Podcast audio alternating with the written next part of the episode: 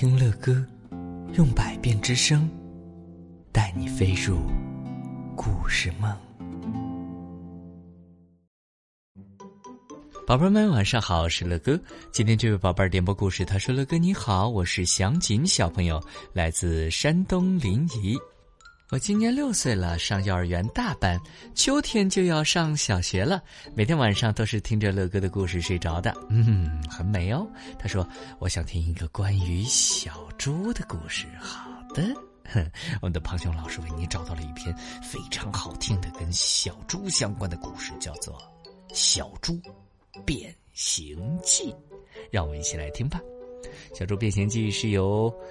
外语教学与研究出版社出版，由本科特啊为我们进行的文和图，由金波翻译的。故事开始喽。这一天呐，小猪觉得很无聊。哎呀，真烦，真烦！他嘟囔着：“烦烦烦！呃，总该有什么好玩的事情吧？我去找找看。”于是，他小跑着出去了。跑到路边呢，呵呵小猪看到长颈鹿在吃树梢上的叶子，它瞪大了眼睛，一个劲儿的盯着人家瞧。我敢说，做长颈鹿一定很刺激。突然，小猪想到了一个绝妙的主意。哇！听到翻到下一页，小猪咚咚咚的跑回去，做了一对高跷，然后踩着高跷散步去了。嘿嘿。路上，小猪遇到了斑马。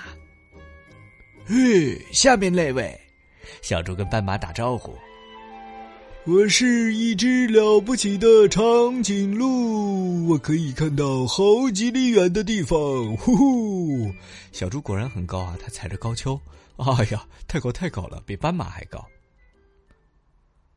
哎嘿嘿嘿，你不是长颈鹿啊！斑马大笑着说。你是一只踩着高跷摇摇晃晃的小猪，呃，你最好小心一点。小猪气呼呼的走开了，但是还没有走多远，砰！我的天哪！哦，小猪一边弹着灰，一边感叹：“哦，他怎么了？他从高跷上摔下来了，而且正好摔在了一片……这个应该是什么？应该是带刺的一些植物上边。”哎呀，好疼啊！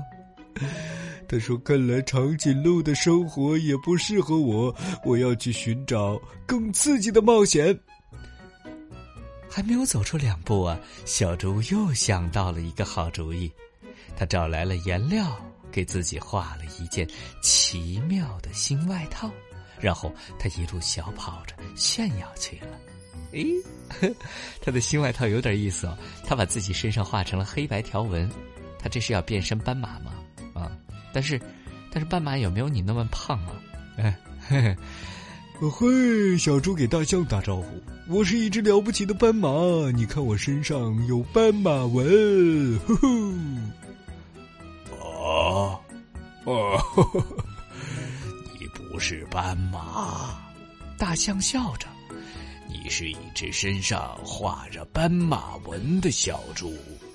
你马上就呃，哗啦！怎么了？大象用鼻子在池塘里边吸了水，对着小猪一喷，它身上的条纹怎么样？就掉了。小猪漂亮的外套被水冲了个一干二净，吓得它惊慌的叫了起来。呃，讨厌讨厌！小猪叹了口气说：“当斑马还不如当小猪呢。”我敢说，做大象一定更有趣。还没有等身上的水全部干，小猪又想到了一个好主意。哎，这这一只小猪怎么那么多好主意呢？宝贝们，如果你们也想像小猪一样去扮演一头大象，你们会怎么做呢？下一集，磊哥接着给你们讲。